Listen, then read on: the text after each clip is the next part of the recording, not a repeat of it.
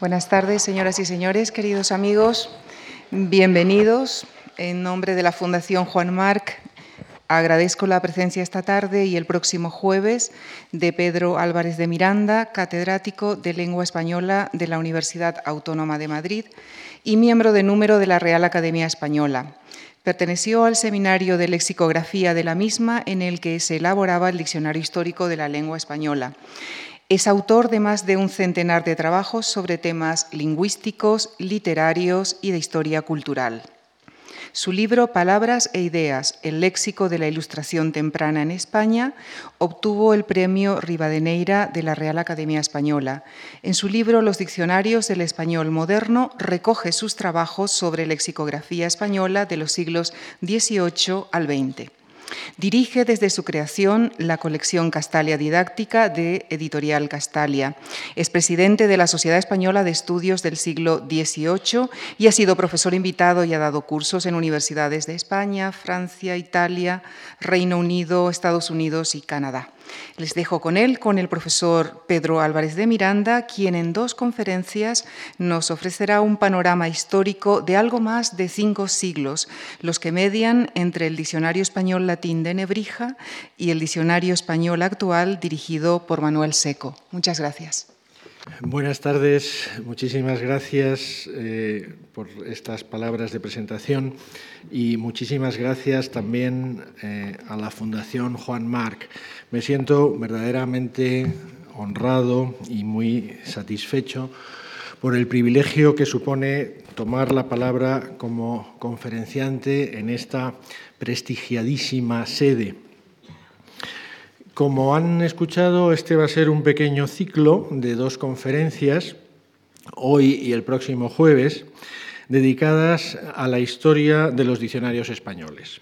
La primera se subtitula De Nebrija a la Academia, la segunda de la Academia a Manuel Seco. De manera que, como ven, la Academia y sus diccionarios van a ocupar un lugar central el que en rigor les corresponde dentro de esta historia. Como ven, hay una pequeña presentación complementaria que no son más que bueno, las portadas de algunos diccionarios, las imágenes de algunos diccionarios y algunos artículos de ellos que eh, utilizaré eh, como muestra. Cabe preguntarse, antes que nada, por el interés que pueda tener el tema. Yo estimo que sí, que lo tiene, en tanto en cuanto nos muestra una faceta de nuestra historia filológica y más ampliamente de la historia de la cultura española. La historia de la lexicografía española o la historia de los diccionarios españoles, que es lo mismo, es una disciplina o una subdisciplina, si se quiere, que ha tenido un desarrollo tardío en nuestros estudios, en los estudios lingüísticos, pero últimamente muy intenso y bibliográficamente eh, muy prolífico. Espero poder resumir adecuadamente eh, en este panorama ese desarrollo. El interés último está, desde luego, no tanto en los diccionarios mismos, cuanto en la materia de ellos, que es el léxico. Es decir, el interés último está en las palabras de la lengua española. Podemos decir que el conocimiento que aporta la historia de la lexicografía es subsidiario, ¿eh? subsidiario de otro, en mi opinión, más atractivo y más enjundioso, que es la historia de la lengua española, la historia del léxico español. Nótese bien, digo, que es por tanto, un conocimiento subsidiario, el de la historia de los diccionarios, y que, por tanto, no debe suplantar nunca al verdadero objeto de interés central, que es la historia del léxico. Los diccionarios aportan una información importante, sí, para la historia de las palabras, que es la, de lo que podemos llamar su codificación. El lexicógrafo es como un entomólogo que caza una palabra y la incorpora clavándola con un alfiler a su vitrina, o como un botánico que colecciona plantas y que una vez disecadas las eh, incorpora a su herbario.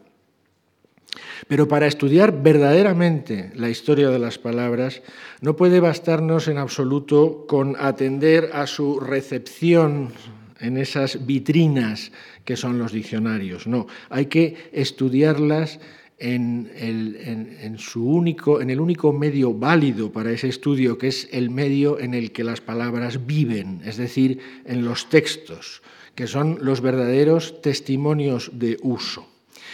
El testimonio de los diccionarios no es un testimonio pleno y cabal de uso de las palabras, no es un testimonio primario, ¿eh? sino que es un testimonio secundario, que además, como es natural, cronológicamente subsigue y no precede a los usos reales que, insisto, solo nos los pueden deparar los textos.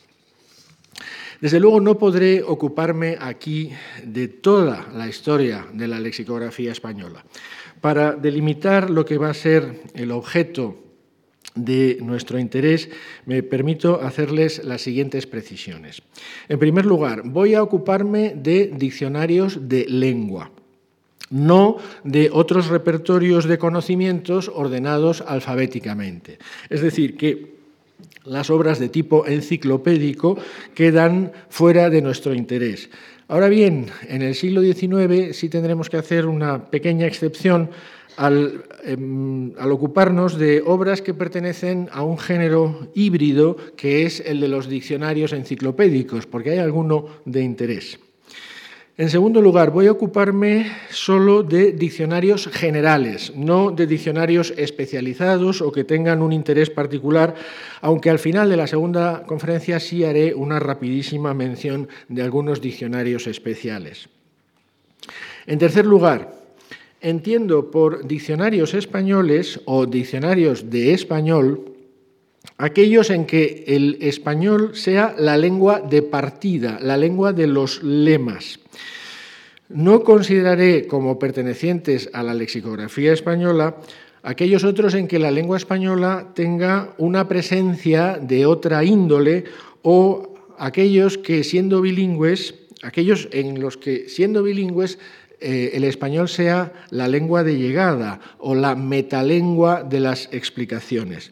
Esta distinción, es decir, la de que solo voy a considerar diccionarios en los que el español sea lengua de partida, es importante para fijar con exactitud cuándo debe comenzar nuestro recorrido. Y en último lugar, me centraré, claro es, eh, de preferencia en los diccionarios monolingües. Ahora bien, como los monolingües tardan un poco en aparecer, los preceden los diccionarios bilingües con el español como punto de partida, insisto, en el primer tramo sí les prestaremos atención y en particular al primero de ellos, que es el Diccionario Español Latino de Nebrija.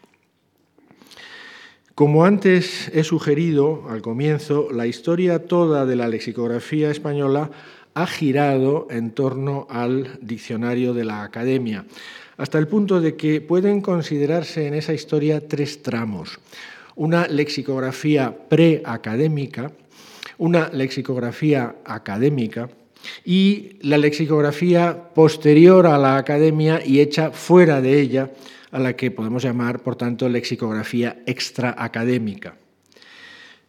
Como ustedes saben, precisamente ahora, en este curso académico en el que estamos, se está celebrando el tercer centenario de la fundación de la Real Academia Española, que inició sus sesiones en 1713 y recibió la aprobación del rey al año siguiente, en 1714. No es que este ciclo pretenda sumarse a la conmemoración de esta efemérides, pero me parecía lógico señalar la coincidencia, ya que obviamente vamos a prestar bastante atención a los diccionarios de la Academia y en especial al que sigue siendo el más meritorio de ellos, que es el primero, el llamado Diccionario de Autoridades. Comencemos pues nuestro recorrido a lo largo de más de cinco siglos de historia de nuestra lexicografía. Ese recorrido se inicia a finales del siglo XV con el Diccionario Español Latino de Antonio de Nebrija. Nebrija publica primero, en 1492, un diccionario bilingüe latín-español y aproximadamente tres años después uno también bilingüe, pero español-latín, que es el que nos interesa. ¿Qué tenemos antes de estos diccionarios? Tenemos, en primer lugar, una forma embrionaria de los diccionarios que son los glosarios. Ustedes sin duda tienen noticia de la existencia de las llamadas glosas silenses y glosas emilianenses, que son los primeros testimonios de la lengua romance, pequeñas aclaraciones o anotaciones sobre palabras latinas hechas en los interlineados o en los márgenes de determinados manuscritos, de determinados manuscritos, por supuesto, latinos. Pues bien, del mismo modo que hubo glosas, hubo colecciones de glosas llamadas glosarios. Hubo glosarios monolingües latinos, es decir, palabras latinas explicadas en latín, y más adelante hubo también glosarios bilingües, palabras latinas explicadas en romance o traducidas al romance. Los más antiguos que se conocen son tres glosarios de finales del siglo XIV o principios del XV que publicó don Américo Castro. Son muy rudimentarios y desde luego que tienen interés para la historia del léxico castellano, también, por cierto, para la del latín medieval hispánico. Pero por las razones que dije antes, no deben, no deben considerarse como obras con las que se inicie la lexicografía española, pues los lemas son lemas latinos.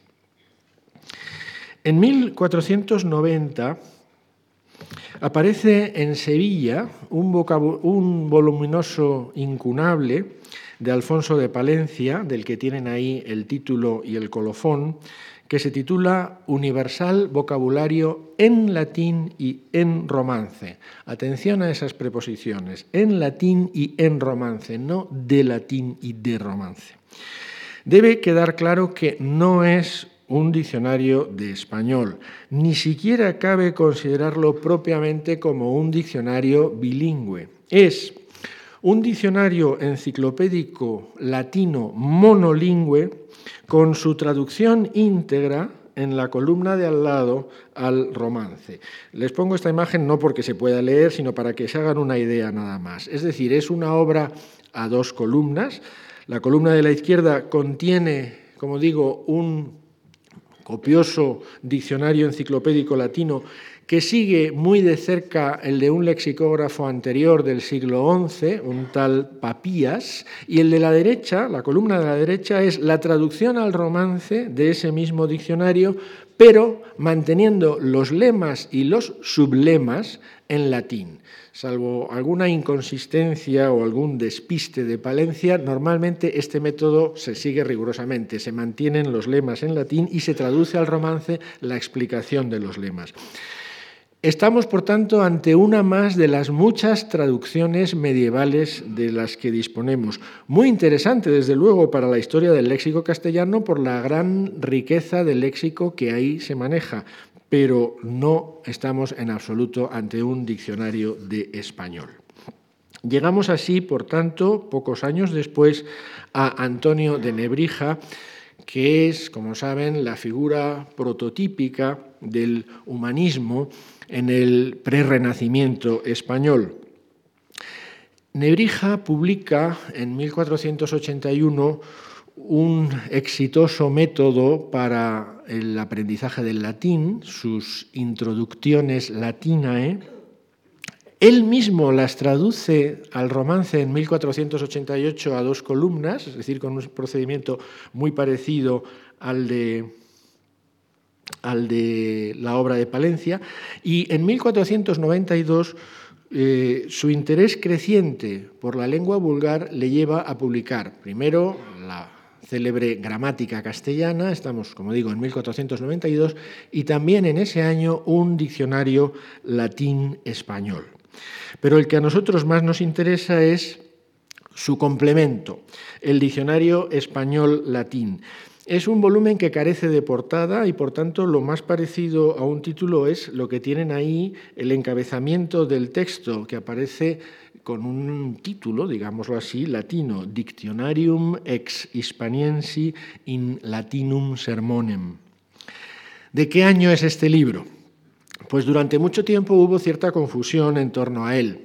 En el colofón, en el colofón solo se nos dice que está impreso en Salamanca, pero no se nos dice ni el impresor ni el año.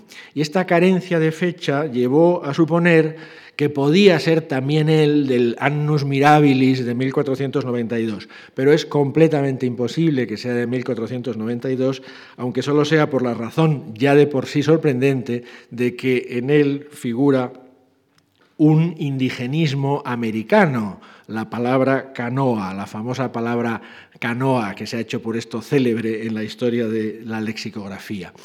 Los bibliógrafos datan este diccionario español latino aproximadamente en 1495. Alguna vez se ha mencionado también como posible fecha 1494.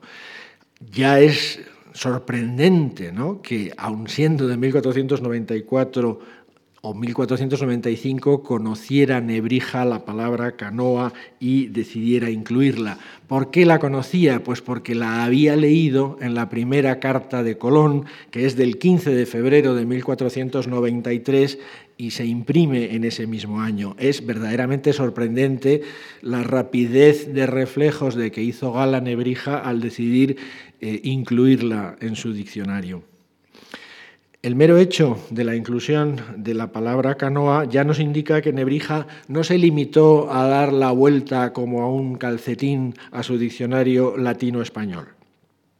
Estamos ante una recopilación exprofeso del léxico español que reúne unas 19.400 entradas, lo cual representa un número sensiblemente más bajo de palabras, en torno a 10.000 palabras, por lo que eh, ahora mismo vamos a ver. El método es muy sencillo y también riguroso y constante. Cada entrada ocupa una sola línea, y no ofrece más que la equivalencia latina de la voz castellana. Las distintas acepciones de una palabra no se acumulan eh, en un mismo artículo, sino que llevan entradas propias, eh, cada una en una línea, entradas en las que se precisa, mediante explicaciones castellanas, el significado en cuestión de la palabra base o frecuentemente se le añaden al lema, a la palabra base, especificadores para obtener unidades complejas cuyas equivalencias latinas Nebrija desea ofrecer. Veámoslo con un ejemplo muy sencillo, esos tres artículos o esas tres líneas seguidas. Nuez, fruta conocida, nux, nuquis, juglans, juglandis. Nuez del cuello, epiglotis, epiglotis. Nuez moscada, nux mirística, etc. Nótese que este procedimiento, en lo que se refiere a esas explicaciones eh, en romance juxtapuestas al lema, este procedimiento está abriendo insensiblemente el camino a la lexicografía monolingüe. El ya mencionado artículo canoa dice así, canoa, nave de un madero, monoxilum monoxili. Y esto a pesar de que canoa solo tenía un significado, no necesitaba distinguir dos tipos de canoa no era una palabra polisémica. Pero Nebrija sintió la necesidad de explicar a los lectores perplejos, que sin duda eran muchos, lo que significaba aquel neologismo, y lo hizo no solo dando su equivalencia latina, sino, también y antes lo hizo en español, eh, con esa muy simple pero muy eficaz definición, ¿eh? nave de un madero. Por cierto, la prueba de que su fuente de información es la carta del almirante la tenemos en que lo que se lee en la carta de Colón es justamente esto. Dice Colón, ellos, los indios, tienen en todas las islas muy muchas canoas y más adelante explica, son de un solo madero. De manera que Nebrija toma la definición prácticamente del texto de Colón. Los dos diccionarios de Nebrija, el latino-español y el español-latino, fueron un gran éxito editorial. Desde 1503 se publicaron reunidos en un solo volumen, es decir, como el típico diccionario bilingüe bidireccional. El propio Nebrija los enriqueció en alguna otra edición y siguieron publicándose de modo incesante, de modo incesante a lo largo de los siglos XVI y XVII. Y es lógico, es que eran un instrumento fundamental para el aprendizaje del latín. Esto es muy importante. La finalidad de ambos no era el estudio del castellano, sino el estudio del latín en ambos casos. Uno, el latino español, servía para descodificar textos latinos, es decir, para traducir del latín al romance, y el otro, el español latino, servía para codificar textos latinos, es decir, para redactar textos en latín.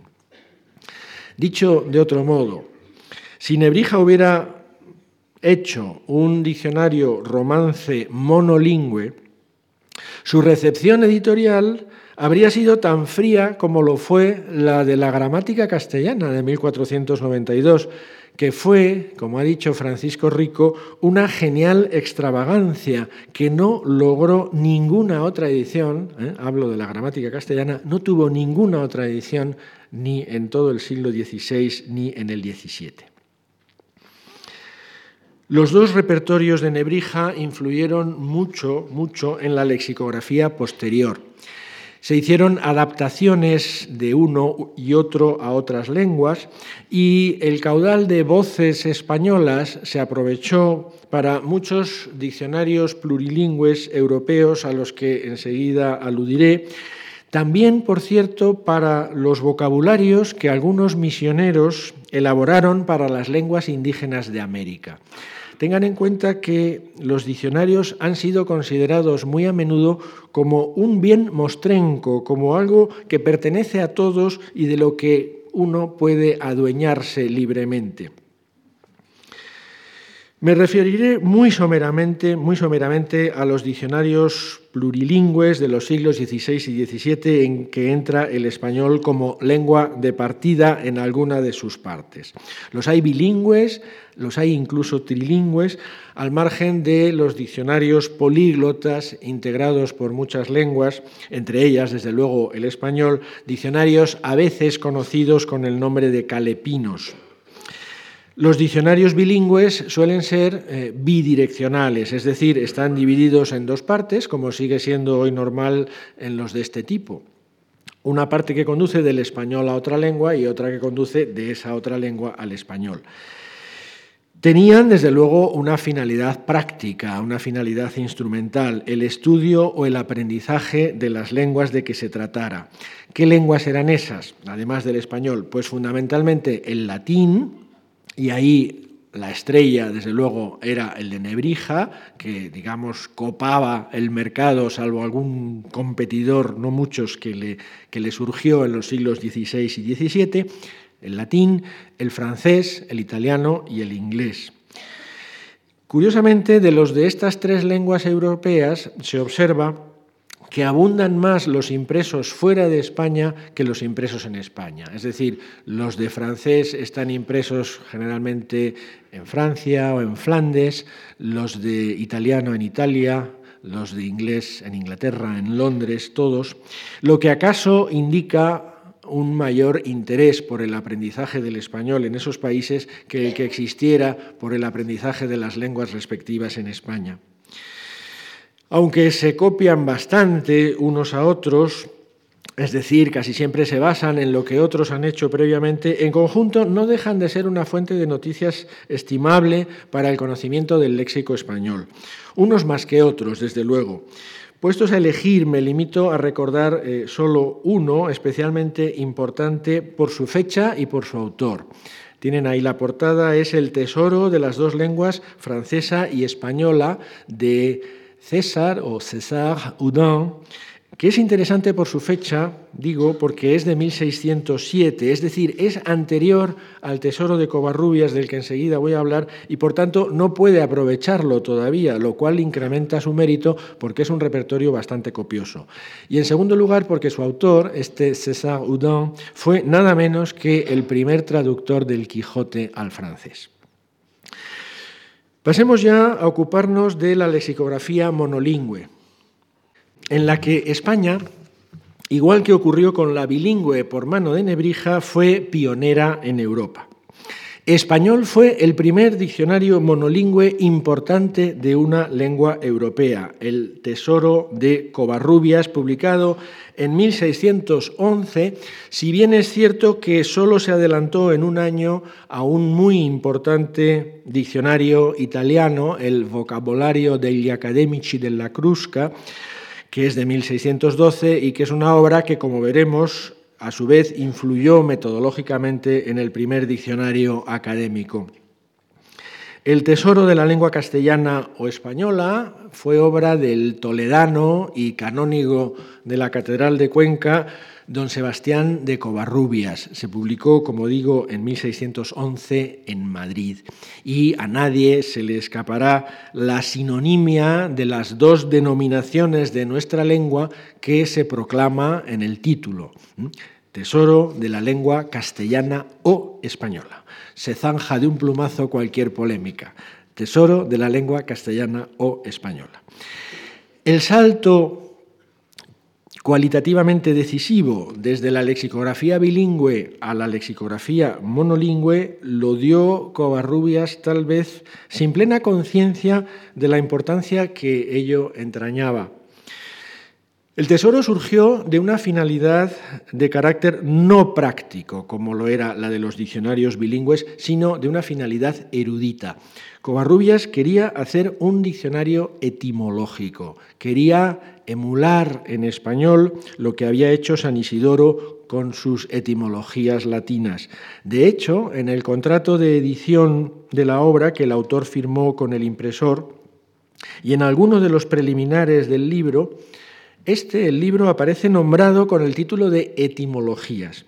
¿Y por qué interesaban tanto las etimologías? Pues porque seguía estando presente una vieja concepción medieval en virtud de la cual la etimología encerraba el verdadero significado de las palabras, que a través de la etimología se accedía al alma de las cosas. Pues bien, paradójicamente, del diccionario de Covarrubias tan manejado hoy por los filólogos y por los anotadores de textos, lo que menos nos interesa es aquello de lo que él estaba tan orgulloso. Es decir, lo que menos nos interesa hoy son precisamente sus fantasiosas etimologías que están muy condicionadas por el prejuicio hebraísta del autor, que creía que el hebreo era la madre de todas las lenguas y por tanto siempre trataba de buscar dentro de lo posible, etimologías hebreas. En cambio, lo que más nos interesa hoy es que al hilo de esas especulaciones etimológicas se nos brinda el más rico inventario de significantes y de significados de que disponemos para la lengua española del siglo de oro en un momento clave de nuestra eh, historia literaria. Nótese que el Tesoro de Covarrubias es eh, rigurosamente contemporáneo, coetáneo de los grandes autores de la literatura áurea y que incluso se sitúa cronológicamente entre la primera y la segunda parte del Quijote. Otro rasgo característico del tesoro es su propensión al enciclopedismo, la tendencia a desplazar el interés desde la palabra hacia la cosa, hacia el referido del signo lingüístico. Y así, por ejemplo, en el artículo elefante, más que de la palabra elefante, de lo que se nos habla es de los elefantes, como si le diera un arrebato de locura, Covarrubias dedica al artículo elefante nada menos que diez interminables páginas empedradas de referencias eruditas. Es un verdadero tratado sobre los elefantes. Don Sebastián dice que él se dirige eh, a los lectores latinistas y que si además saben griego y hebreo, mejor que mejor. No se dirige a los meros romancistas, es decir, a los que no sabían latín. De ahí que sus, sus artículos abunden en citas latinas, citas que no traduce. Ahora bien, hay un hecho que a nosotros nos interesa muy especialmente porque se anticipa débilmente a lo que será la práctica sistemática del diccionario de autoridades y de la mejor lexicografía de todos los tiempos, que es la inclusión en algunos artículos del Tesoro, no en muchos, de algunas citas en español, es decir, de algunas autoridades o textos españoles para ejemplificar el uso de alguna palabra. Esto, como digo, ocurre pocas veces, pero es interesante que por lo menos ocurra, aunque sea esporádicamente. ¿Y qué textos son los que cita? Pues cita, por ejemplo, el conde Lucanor, las coplas de Mingo Rebulgo, eh, Juan de Mena, la Celestina y sobre todo Garcilaso, cita a Garcilaso de la Vega. Garcilaso se ha convertido ya en el gran poeta clásico de la literatura española, en el maestro indiscutible, en el modelo indiscutible de lengua. Pues bien, en un determinado momento hace Covarrubias una declaración interesantísima en la que nos revela que para él tanto valor tiene Garcilaso para comprobar una voz, para comprobar una voz, es decir, para avalarla, para autorizarla, como, dice Covarrubias, cualquier romance viejo o cantarcillo comúnmente recibido.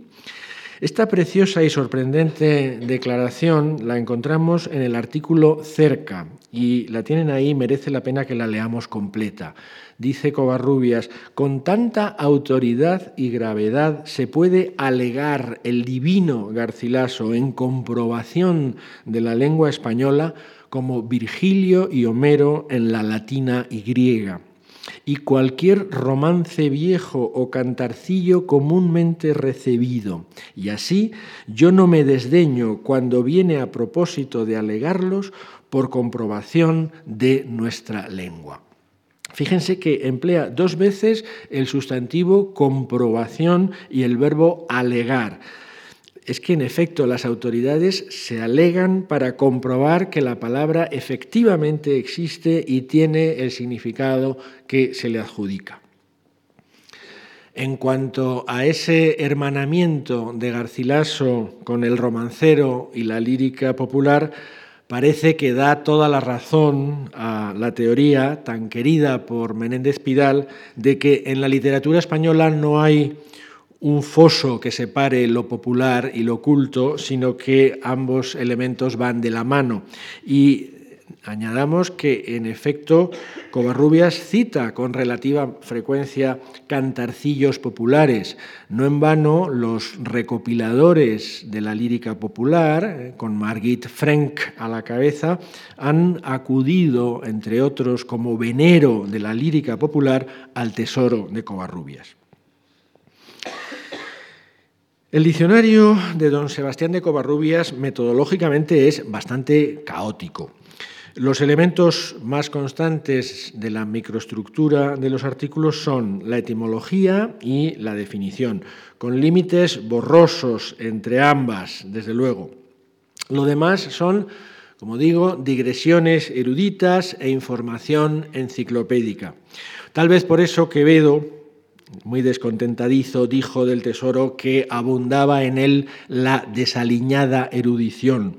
Ahora bien, es importante señalar que dentro de muchos artículos suele atenderse no solo a la palabra clave del artículo, sino también a la familia léxica de la entrada, a veces da sinónimos de ella, de modo que hay muchos lemas escondidos dentro de los artículos junto con sus correspondientes significados, así como modismos, locuciones, refranes, etc.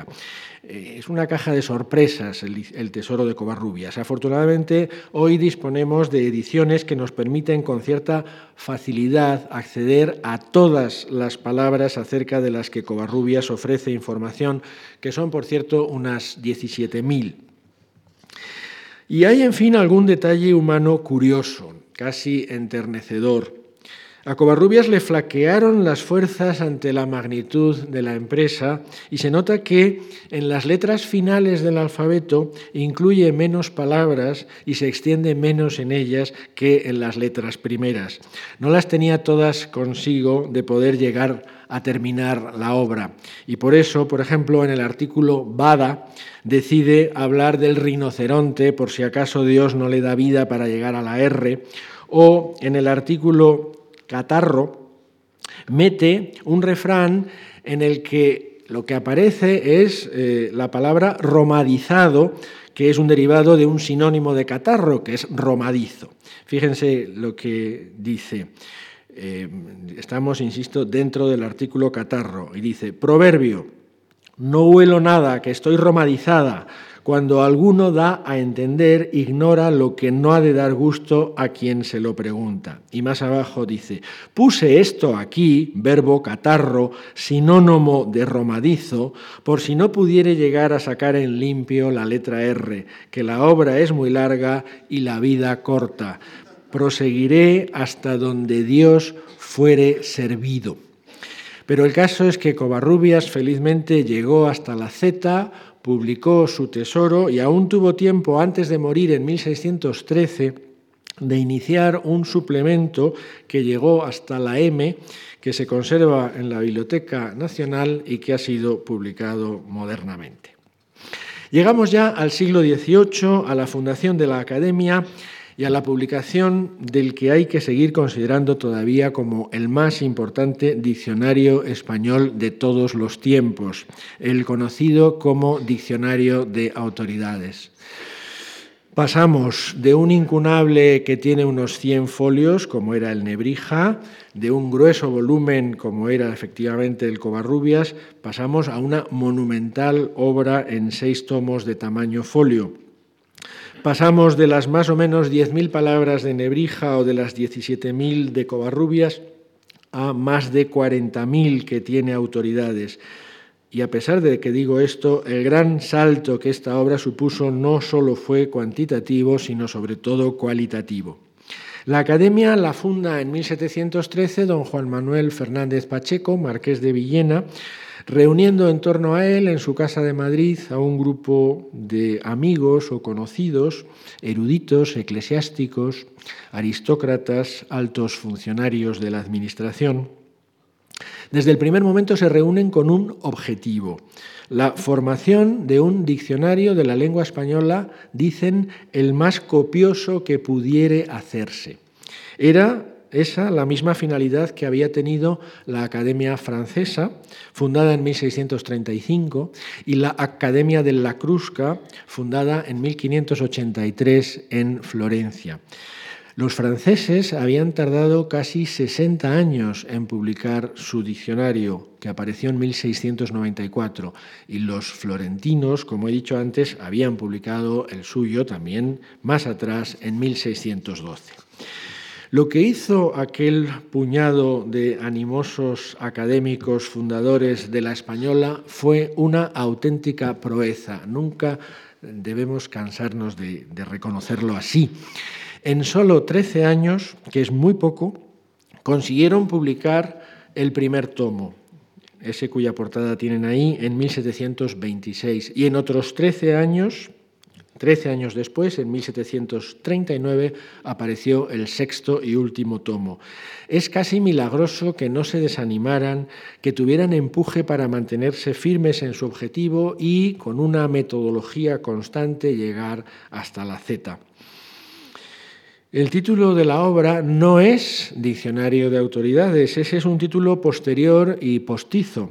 La obra tiene uno de esos largos títulos que se estilaban entonces, como ven ahí, Diccionario de la lengua castellana en que se explica el verdadero sentido de las voces, su naturaleza y calidad, con las frases o modos de hablar, los proverbios o refranes y otras cosas convenientes al uso de la lengua, dedicado al rey Felipe V, etc.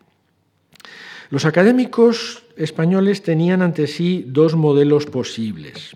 El diccionario de los franceses, que no citaba textos, porque los miembros de la Academia Francesa consideraban que en ellos mismos residía la autoridad para refrendar los usos del buen francés, y el modelo de la Crusca, que era un diccionario que sí estaba basado en citas de textos. Los españoles eligieron este segundo camino, eligieron el más difícil, pero es que además ampliaron y mejoraron mucho el modelo italiano.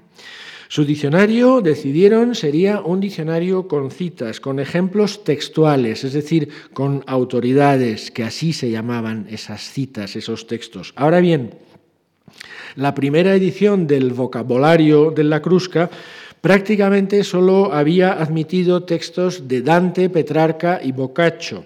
Y aunque en la tercera edición, que era de 1691 y era la que los académicos tenían a la vista, la base textual del italiano, del toscano, se había ensanchado, el criterio con el que hizo su obra la academia, como veremos, la Academia Española, por la cantidad y por la variedad de las obras manejadas, fue mucho más abierto, más ambicioso y más moderno que el de la Crusca. En efecto, el Diccionario de Autoridades, volvemos a su portada, fue uno de los primeros grandes diccionarios modernos y seguramente el mejor de la Europa de su tiempo, precisamente porque en él el afán descriptivo logró imponerse sobre el espíritu normativo. Y esto ocurrió incluso, podríamos decir, contra el designio inicial de los propios académicos y acaso sin plena conciencia por parte de estos acerca de la trascendencia de lo que estaban haciendo. Hoy consideramos que la mejor lexicografía es la que se apoya en una base documental, la que se construye sobre un corpus de textos y ofrece muestras de esos textos para refrendar la información que se ofrece al usuario. Pues bien, este principio metodológico es ya el del diccionario de autoridades y este fue el primer diccionario que lo aplicó de una manera amplia, decidida, generosa y casi sistemática. Si nos dejamos llevar por lo que dicen los preliminares de la obra, parecería que estamos ante un diccionario más bien restrictivo y en cierto modo purista, pues se habla en los preliminares del buen español, de los autores clásicos, de la conveniencia de autorizar con ellos las palabras, etc. Se están dejando llevar por el discurso teórico de la lexicografía grecolatina y toscana, pero lo que de verdad hicieron, lo que les salió, fue otra cosa, fue un diccionario muy abarcador, muy tolerante, podríamos decir, muy descriptivo. Veamos por qué.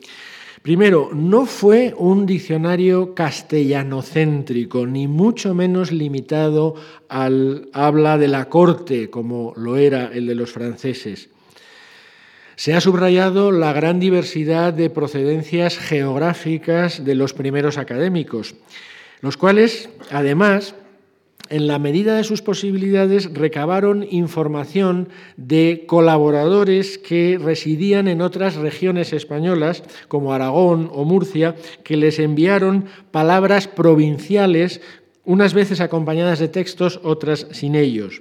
Incluyeron también un pequeño número de americanismos, Pocos, ciertamente, unos ciento veintitantos, pero su inclusión es eh, significativa del espíritu de la obra. En segundo lugar, no se limitaron a citar textos de los siglos XVI y XVII, aunque obviamente son los mayoritarios en la obra, no podía ser de otro modo. Pero lo que se conocía entonces de la literatura medieval también lo tuvieron en cuenta y también textos muy modernos, textos del mismo siglo XVIII, textos incluso rigurosamente coetáneos del proceso mismo de redacción. Tercero, y lo más importante, no se limitaron a aducir textos literarios. Es impresionante el muy variado espectro textual que exhibe el diccionario de autoridades. El corpus, diríamos hoy, de obras manejadas desborda muy meritoriamente para la época los límites de lo que podríamos llamar fuentes literarias en sentido estricto. Por supuesto que son fuentes escritas, no vamos a pedir que entonces utilizaran corpus orales, y eso que hasta coplas populares citan, igual que Covarrubias.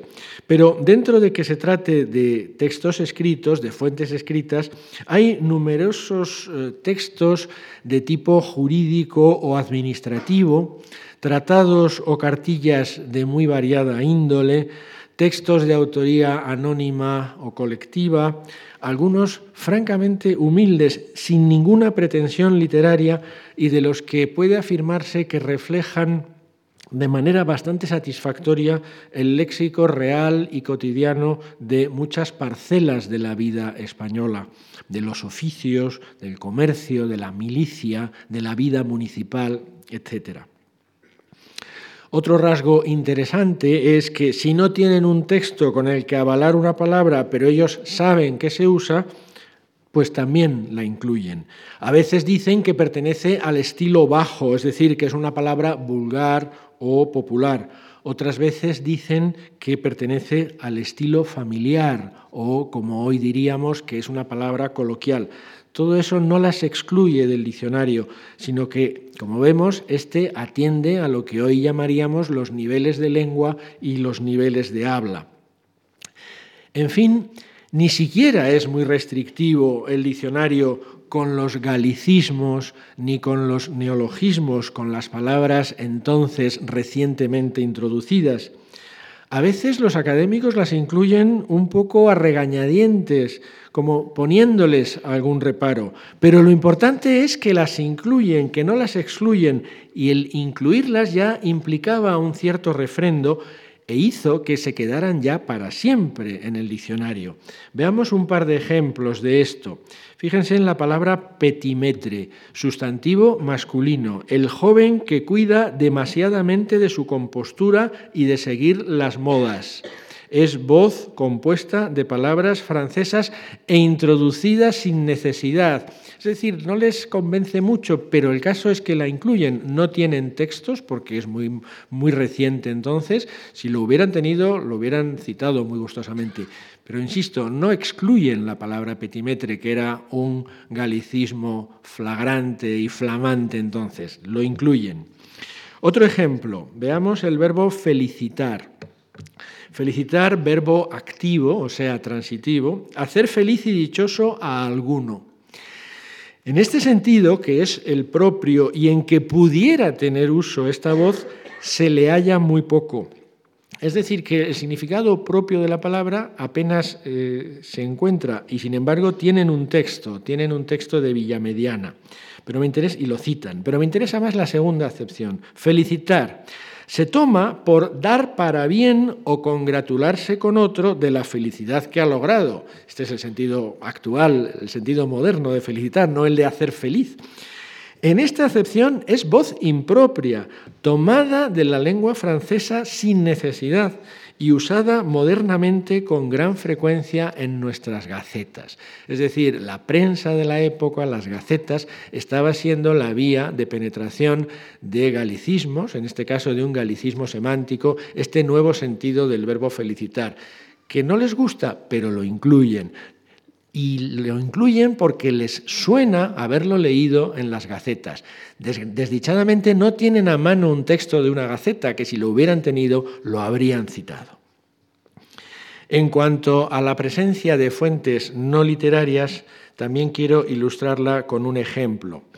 Veamos la palabra caldero. Primero eh, la definen, vaso de cobre, etc. Pero lo que me interesa es que se fijen ustedes en las autoridades que se citan, en esa pragmática de tasas, sobre todo en esa obra del padre Acosta y en esta otra autoridad eh, de Quevedo.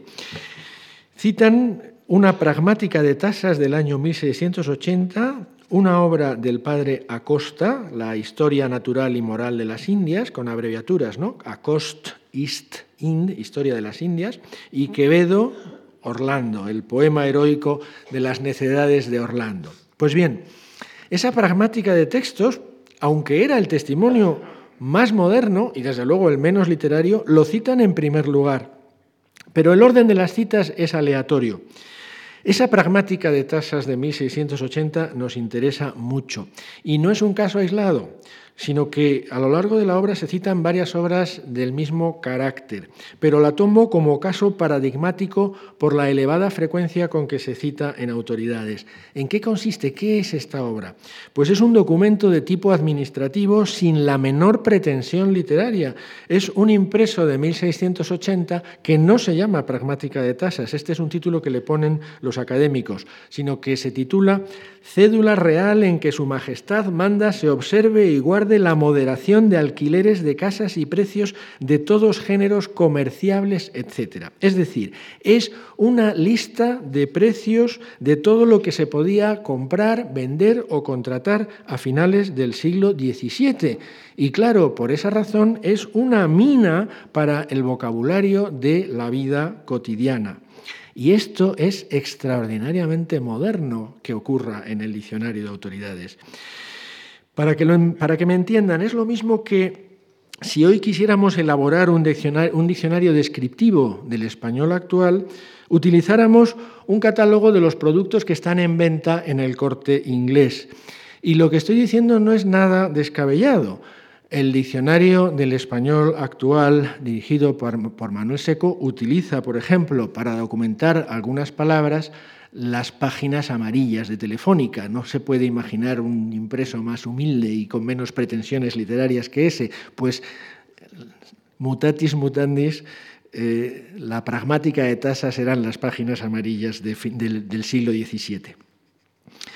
La obra que más veces se cita en el diccionario de autoridades, según los cálculos que ha hecho la profesora Margarita Freixas, es El Quijote, lo cual desde luego no supone ninguna sorpresa, ¿no? es perfectamente natural. Ahora bien, esta primacía es válida en términos absolutos, pero no en términos relativos. En la muestra que ha manejado esta investigadora, a 115 citas del Quijote les corresponden 45 citas de la pragmática.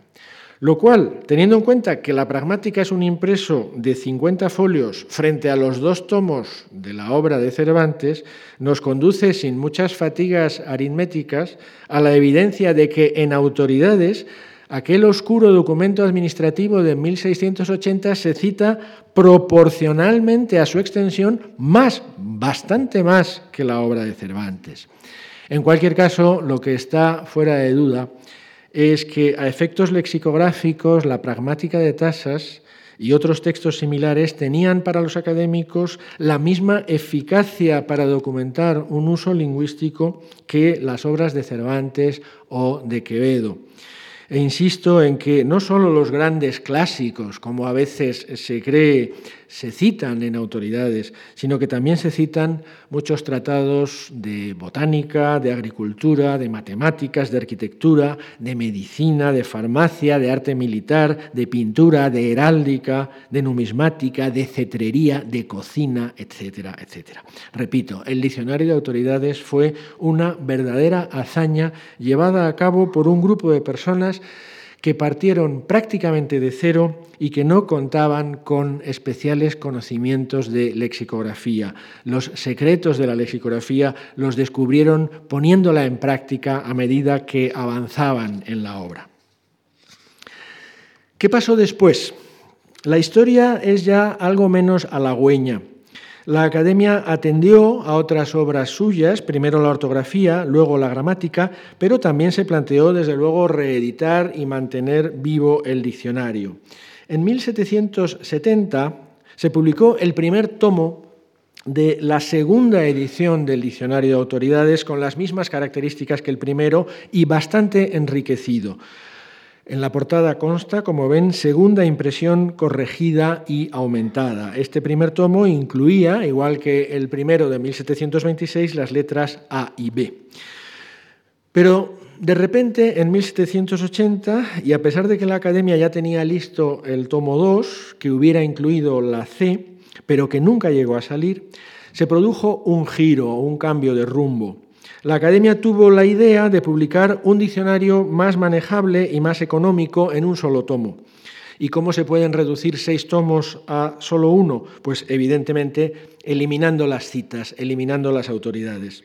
De modo que lo que publicó la Academia en 1780 fue como el esqueleto del diccionario de autoridades. Este diccionario se tituló Diccionario de la Lengua Castellana, compuesto por la Real Academia Española, reducido a un tomo para su más fácil uso. Era como un compendio del diccionario grande y con este nombre, con el nombre de compendio, se lo conocía entonces. Este compendio de 1780 es ni más ni menos que la primera edición de lo que hoy conocemos como el Diccionario de la Academia Secas. El hoy vigente, el que actualmente está en el mercado, es la vigésimo segunda edición de 2001 y en el próximo otoño saldrá la vigésimo tercera. Pues bien, esta serie, esta numeración de ediciones que va por el 22 y casi por el 23, se inició no con el Diccionario de Autoridades de 1726-39, sino con el Compendio de 1780. En un primer momento, la Academia no abandonó las tareas del diccionario autorizado, pero ya no salió ningún tomo más de la edición iniciada en 1770. La Academia siguió revisando alfabéticamente las letras posteriores a la C y las primeras ediciones del compendio se beneficiaron de esa revisión. Siguió haciéndolo con base en una documentación textual, pero desgraciadamente esa documentación ya no se nos muestra. Fíjense, por ejemplo, cómo están en 1780 y en ediciones posteriores los artículos Caldero y Felicitar que hemos visto en autoridades. Las citas han desaparecido, la referencia a las gacetas también. Nos hemos quedado con el diccionario en los huesos. El compendio tuvo un gran éxito comercial, Enseguida empezaron a sucederse las ediciones, una en 1783, otra en 1791, otra en 1803, y en todas ellas dice la portada Diccionario de la lengua castellana reducido a un tomo para su más fácil uso. Luego vino la Guerra de la Independencia y tras ella otra edición más, la quinta, en 1817. Pero ahí encontramos ya un síntoma inquietante. Desaparece eso de reducido a un tomo para su más fácil uso y el título dice sencillamente Diccionario de la lengua castellana se esfuma la idea de que este era el compendio del diccionario grande, del diccionario en seis tomos. El hijo había matado al padre, le había robado el título, le había robado la antonomasia. Hasta entonces el diccionario por antonomasia era el grande. A partir de ahora el diccionario por antonomasia es el pequeño, el compendio.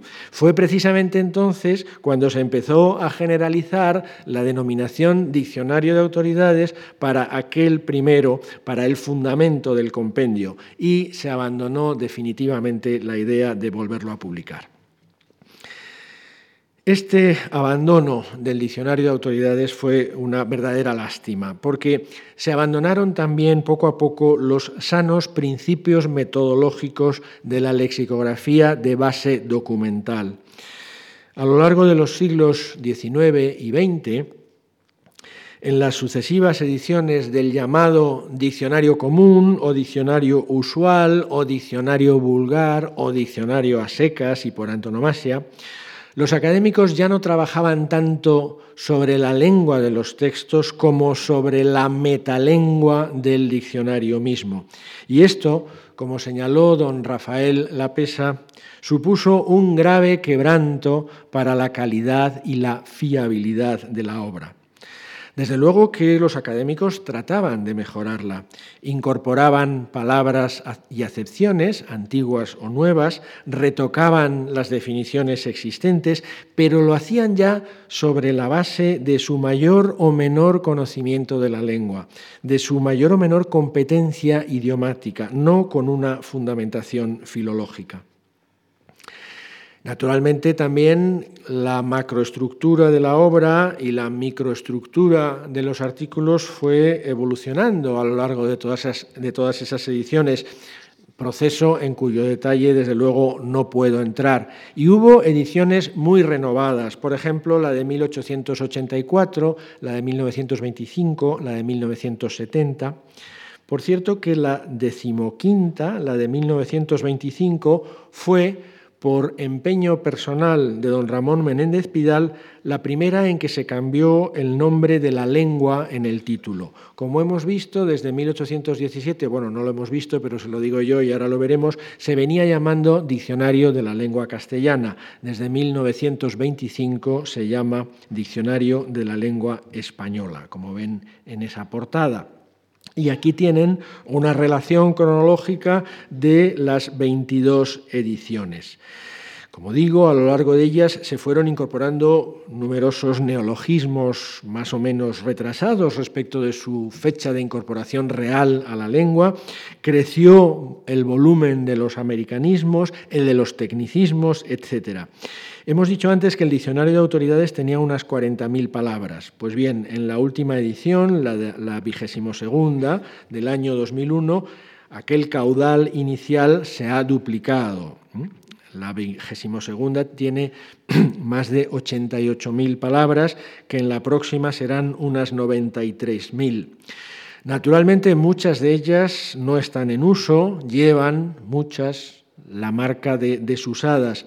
El problema está en las palabras y acepciones que, sin llevar una marca de vigencia, están en el diccionario por mera inercia, por la fuerza de la tradición. La gente suele fijarse en lo que al diccionario le falta. A otros nos preocupa también lo que le sobra. El diccionario de autoridades sigue siendo, por tanto, eh, perdón, el diccionario común, el diccionario de la academia, sigue siendo el tataranieto del diccionario de autoridades o el nieto y el hijo de las numerosas ediciones posteriores. Es cierto que en las últimas se ha beneficiado de los corpus electrónicos que ha elaborado la Academia, pero probablemente lo que necesita en estos momentos es una refundación, una refundamentación, justamente la que perdió a principios del siglo XIX. Ahora bien, a la Academia siempre le quedó una cierta mala conciencia por haber abandonado aquella gran empresa de los fundadores y la idea se retomó a principios del siglo XX. Estamos ya en unas fechas en que la lexicografía había avanzado considerablemente. En Francia, por ejemplo, se había publicado el diccionario de Littré, en Alemania se estaba publicando el de los hermanos Grimm, había empezado a publicarse en Inglaterra el magnífico diccionario de Oxford, cuya primera edición se culminó en 1928. La Academia, con los materiales de sus ficheros, decide publicar un diccionario que ahora se llamará ya Diccionario Histórico de la Lengua Española, aunque curiosamente estaba a cargo de una comisión que por tradición se seguía llamando Comisión del Diccionario de Autoridades. De este primer eh, diccionario histórico de la Academia llegaron a salir solamente dos tomos, uno en 1933 y otro en 1936, que cubren en conjunto desde el inicio de la A hasta la mitad de la C. Estamos en plena república y, por tanto, como ven, en la portada no se lee Real Academia Española, sino tan solo Academia Española. Si me he deshecho antes en elogios acerca del mérito que tuvo en el siglo XVIII la publicación de autoridades, no puedo ahora hacer lo mismo con estos dos tomos publicados dos siglos después. Hay que juzgar a cada obra en su momento histórico y hay que decir que este primer diccionario del 33-36 no estaba a la altura de lo que la lexicografía y la filología exigían ya en esas fechas. Sus principales limitaciones son las siguientes. Primero, que no era en realidad un diccionario histórico, sino más bien un diccionario de autoridades. En vez de construirse ex novo, Aceptaba por lo general y salvo excepciones lo que figuraba en el diccionario común, en el entonces vigente, que era el de 1925, agregando citas a las distintas acepciones. En segundo lugar, esas citas se tomaban directamente de las fichas, no eran compulsadas en los originales, y eso hace que puedan tener bastantes errores. No se citó tampoco siempre por las mejores ediciones, no se llegó a incluir una nómina de obras citadas, tampoco se da la fecha en que cada texto eh, había sido escrito. En suma, que filológicamente era una obra bastante precaria. Y en tercer lugar, aunque publicado en 1933-36, las citas, muy predominantemente literarias, no llegan hasta ese momento histórico, prácticamente no rebasan el siglo XIX, es decir, apenas hay textos posteriores a, Valera o a Galdós, no está representado el primer tercio del siglo XX, que podría, es decir, no hay textos de Unamuno, de Baroja, de Azorín, que ya habían escrito mucho en esas fechas, y es escasísima también la documentación procedente de Hispanoamérica. No mucho después de terminada la guerra, la Academia decidió abandonar esa obra para acometer otra más ambiciosa y más rigurosa que tendría el mismo título. El impulso vino de don Julio Casares, un académico que no era en realidad un filólogo profesional, pero sí una persona con una excelente formación autodidacta y un gran conocimiento de la lexicografía. Se constituyó un pequeño departamento especializado en el seno de la academia, el Seminario de Lexicografía. Se hizo un acopio de papeletas y de materiales extraordinario y en 1960 empezó a aparecer un segundo diccionario histórico de la lengua española, mucho mejor que el anterior. Después de Casares lo dirigieron sucesivamente don Rafael Lapesa y don Manuel Seco y ambos dejaron en él muy clara impronta. De esta obra aparecieron 23 fascículos en gran formato que eh, constituyen cada 10 tomos, cada 10 fascículos forman un tomo, de manera que está formado por dos gruesos tomos y tres fascículos en total 3.000 densas páginas a tres columnas que, y aquí viene lo malo, abarcan solo unas dos terceras partes de la letra A y el comienzo de la letra B. Ello les dará una idea del grado de atención que en ellas se presta a las palabras estudiadas y la abundantísima documentación que se cita. No puedo entrar en detalles, baste decir que el modelo en que se inspiró Casares fue sin duda el diccionario de Oxford. Uno y otro, como ven ahí comparando esas dos columnas, se parecen mucho, incluso tipográficamente. El segundo diccionario histórico de la Academia es una obra de una calidad y una riqueza incomparablemente superiores a las del primero. Este sí que está construido ex novo a partir de los textos, de textos muy variados, incluidos, por supuesto, muchos textos, muchísimos, no literarios. Triplica el caudal de voces recogidas en el diccionario común. Tengan en cuenta que si se hubiera publicado completo estaría cerca de los 30 tomos. Los artículos sí están organizados con un criterio verdadera y rigurosamente histórico, cosa que no ocurría en el del 33-36. La fiabilidad de las citas es muy alta. Eh, se destaca además con claridad la fecha de redacción de cada texto, que aparece al comienzo de cada referencia en negrita, y por supuesto cada fascículo incluía una nómina de obras citadas. La ambición de exhaustividad de este segundo diccionario histórico de la Academia queda perfectamente expresada en unas palabras del prólogo que, aunque anónimo, fue redactado por don Rafael Lapesa. Nuestro diccionario, leemos en ese prólogo, pretende registrar el vocabulario de todas las épocas y ambientes, desde el señorial y culto hasta el plebeyo, desde el usado en toda la extensión del mundo hispánico hasta el exclusivo de un país o región, española o hispanoamericana, desde el más duradero hasta el de vida efímera.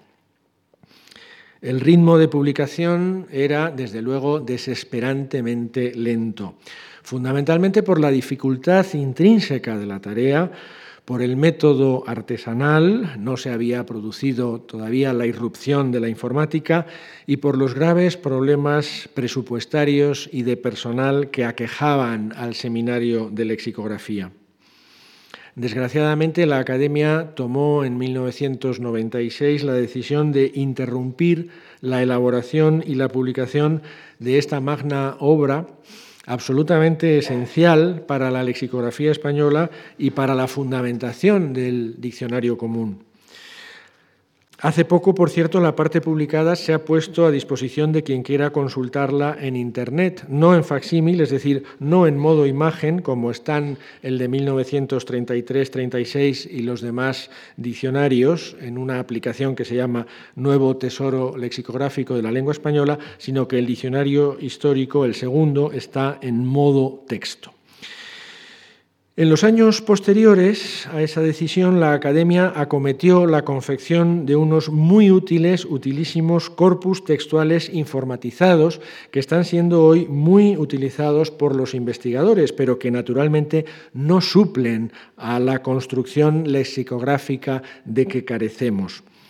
Después, en 2005, la Academia eh, ha puesto bajo la responsabilidad de don José Antonio Pascual la elaboración de un nuevo diccionario histórico del español, del que muy recientemente también han empezado a ofrecerse, eh, ha empezado a ofrecerse en Internet una pequeña muestra de algo más de 300 artículos. Creo que nadie está en condiciones de saber si a la tercera irá la vencida. De lo que no cabe duda es de que la carencia de un diccionario histórico completo es una de las más graves que aquejan a la cultura española. Los académicos fundadores decían en los preliminares del diccionario de autoridades lo siguiente. Hemos vivido con la gloria de ser los primeros y con el sonrojo de no ser los mejores. Esperemos no haber perdido por completo esa capacidad para el sonrojo que ellos tenían. Nada más por hoy. Muchas gracias.